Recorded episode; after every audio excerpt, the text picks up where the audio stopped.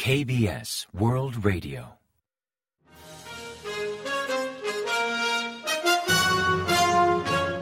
Informativo de KBS World Radio. Bienvenidos un día más al informativo de KBS World Radio. Les habla Javier Castañeda y tras el saludo les avanzamos los principales titulares del día 10 de enero. Kim Jong-un reitera que Corea del Sur es el enemigo. Los ministros de Exteriores condenan el tráfico de armas entre Pyongyang y Moscú.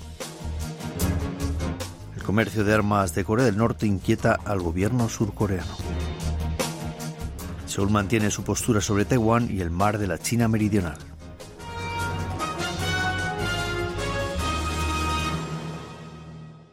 Y tras el avance de titulares les ofrecemos las noticias. Kim Jong-un, el líder de Corea del Norte, ha expresado que no tomará decisiones unilaterales sobre un cambio de régimen en la península coreana, aunque tampoco intentará evitar una guerra. Según informó la Agencia Central de Noticias de Corea del Norte el 10 de enero, durante una inspección a unas fábricas militares realizada los días 8 y 9, Kim Jong-un comentó que el pueblo surcoreano es nuestro enemigo y advirtió que no dudará en movilizar todos los medios y capacidades disponibles si Corea del Sur intenta usar la fuerza militar contra su país. Kim mostró su satisfacción por la activa adopción de nuevas tecnologías en la producción de sistemas de armas clave en las fábricas militares y elogió la ejecución exitosa de planes para el suministro de equipos militares de última generación a las fuerzas de primera línea y a las unidades clave de misiles. Sus declaraciones intensifican aún más las amenazas militares expresadas por Kim al final del año pasado durante la reunión plenaria del Partido de los Trabajadores, donde llamó a avanzar en los preparativos de una abrumadora revolución para pacificar todo el territorio de Corea del Sur. En las imágenes locales reveladas por los medios norcoreanos se pueden ver junto a Kim decenas de vehículos, incluidos lanzadores móviles de misiles balísticos de corto alcance. Se estima que estos misiles tienen un alcance de unos 600 kilómetros con cobertura hacia toda la península coreana. Los ministros de Exteriores de 49 países, incluidos Estados Unidos, Corea del Sur, Japón y la Unión Europea, han condenado enérgicamente la exportación de misiles balísticos de Corea del Norte hacia Rusia, entre otros asuntos, según un comunicado conjunto emitido el día 9. El comunicado conjunto sobre transferencia de misiles balísticos entre Corea del Norte y Rusia, los titulares de Exteriores expresaron su condena usando los términos más fuertes posibles sobre el comercio de misiles balísticos entre Corea del Norte y Rusia, así como el uso de misiles por parte de Rusia en Ucrania. El comunicado señala que la transferencia de estas armas aumenta el sufrimiento de los ucranianos, respalda la guerra invasora de Rusia y debilita el sistema de no proliferación de armas de destrucción masiva a nivel mundial. Asimismo, destaca que el uso de misiles balísticos norcoreanos por parte de Rusia en Ucrania permite a Corea del Norte adquirir conocimientos técnico-militares, subrayando profunda inquietud sobre las implicaciones de seguridad que esta cooperación podría tener en Europa, la península coreana, la región del Indo-Pacífico y a nivel global en general. El gobierno surcoreano sigue atentamente los indicios de posible uso de armas norcoreanas por parte de Hamas. Según explicó el Ministerio de Exteriores el lunes 9, a Seúl inquieta profundamente el envío de armas norcoreanas al extranjero, pues la venta de armas por parte de Pyongyang no solo incumple varias resoluciones del Consejo de Seguridad de la ONU, sino que también amenaza la paz regional y mundial.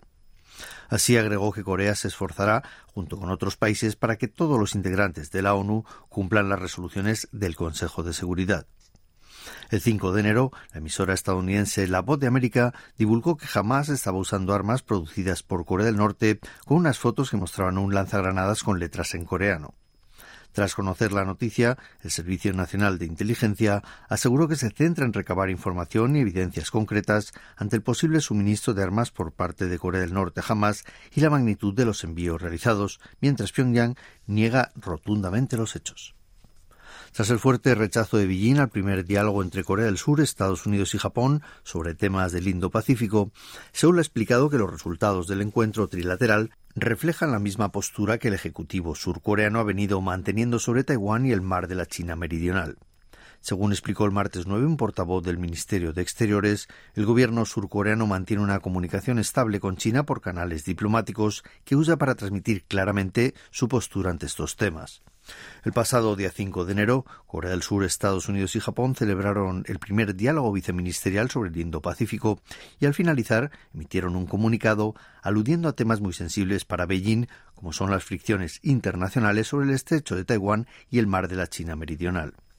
Los tres países reafirmaron su compromiso hacia el derecho internacional y la libertad de navegación aérea y marítima, además de rechazar cualquier intento de imponer cambios unilaterales, aludiendo conjuntamente a China por segunda vez en un documento después de la declaración publicada en agosto de 2023 tras la cumbre tripartita en Camp David. El Ministerio de Exteriores de China emitió duras críticas hacia el comunicado el lunes 8, además de calificar de intromisión indebida en asuntos internos las conclusiones trilaterales sobre ciertos asuntos. Los asesores presidenciales de Seguridad Nacional de Corea del Sur y de Estados Unidos, Sang Ho-jin y Jake Sullivan, mantuvieron el miércoles 10 una comunicación telefónica para hablar de las amenazas norcoreanas y de cooperación militar entre Pyongyang y Moscú, en su primera conversación tras el nombramiento de Chang como jefe de la Oficina de Seguridad Nacional de Presidencia. Ambos coincidieron en que la cooperación armamentística ruso-norcoreana incumple las resoluciones del Consejo de Seguridad de la ONU y abordaron posibles medidas para atajarla. En cuanto a los avances en la alianza entre Seúl y Washington y la cooperación tripartita con Japón, Chang se refirió a 2023 como un año simbólico. Así expresó su voluntad de mantenerse en estrecho contacto con su homólogo estadounidense y mejorar la estrategia conjunta sobre disuasión extendida, innovación tecnológica, seguridad económica y sobre la zona del Indo-Pacífico. Presidencia anunció el miércoles 10 que la legisladora Kim Chong-che, del oficialista Poder del Pueblo, asistirá a la ceremonia de investidura de Bernardo Arevalo como presidente de Guatemala.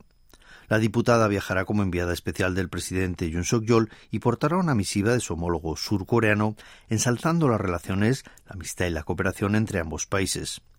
Kim dirige la Asociación de Amistad entre Parlamentarios de Corea y Guatemala y aprovechará para reunirse con distintos legisladores y otros representantes de dicho país, además de conversar con la comunidad coreana. Actualmente en Guatemala radican unos 6.000 surcoreanos que gestionan más de 160 empresas, volumen que refleja los lazos que ambos países han venido forjando durante las últimas décadas, concretamente desde 1962, año en que formalizaron relaciones. Desde 2020 el Ayuntamiento de Seúl participa en CES, la mayor feria tecnológica del mundo, y en la edición de 2024, que comenzó el martes 9 de enero en Las Vegas, en Estados Unidos, ha instalado el mayor pabellón de los últimos años, donde 13 entidades colaboradoras y 81 startups exponen sus más destacadas innovaciones tecnológicas. No en vano, 18 de las startups presentes en el stand de Seúl fueron galardonadas con el premio a la innovación de CES y dos de ellas recibieron el premio a la mejor innovación. El alcalde Sulita Osehun, presente en la ceremonia de inauguración del CES 2024, expresó que el gobierno municipal se esforzará al máximo por apoyar las startups con sede en Seúl para que puedan internacionalizar sus negocios y adentrarse en el mercado mundial. El número de surcoreanos inscritos en el registro civil remitió en 2023 por cuarto año consecutivo, siendo la primera vez que la población entre 70 y 79 años supera a los de 20, mostrando el impacto del descenso poblacional. Según anunció el Ministerio de Interior, a 31 de diciembre de 2023, en el registro civil de Corea del Sur figuraban un total de 51.325.329 personas inscritas, 113.000 menos que el año anterior. El descenso poblacional persiste desde hace cuatro años y principalmente se atribuye a factores naturales, pues en 2023 el país perdió 118.881 habitantes por la ampliada diferencia entre nacimientos y defunciones. Por edades, el grupo más numeroso son aquellos en sus 50 y el más reducido los niños menores de 10, aunque este año destaca que los mayores de 70 años han superado por primera vez en la historia a los veinteañeros. Y ahora pasamos a ofrecerles el pronóstico del tiempo. Para el jueves 11 se espera un día nublado en gran parte del país, sobre todo en la zona central. También podrían darse lluvias o nieve de evolución diurna con cotas bajas. La temperatura marcará entre menos 9 grados centígrados y 2 grados centígrados de mínima en la mañana y entre 4 y 10 grados de máxima por la tarde. La calidad del aire será mala en Seúl, en Gyeonggi, en Sejong y también en Chuncheon del Sur y regular en el resto del país. Y a continuación comentamos los resultados del parqué. El mercado bursátil surcoreano sufre una tendencia bajista y el Kospi, el índice general, encadenó seis días a la baja el miércoles 10 tras remitir un 0,75% hasta cerrar en 2.541,98 unidades. En tanto, el COSDAC, el parque automatizado, perdió un 1,04% hasta culminar la sesión en 875,46 puntos. Y en el mercado de divisas, el dólar subió 4,4 wones respecto al día anterior, hasta cotizar a 1.320,1 wones por unidad al cierre de operaciones. Y hasta aquí el informativo de hoy. Gracias por acompañarnos y sigan en la sintonía de KBS World Radio.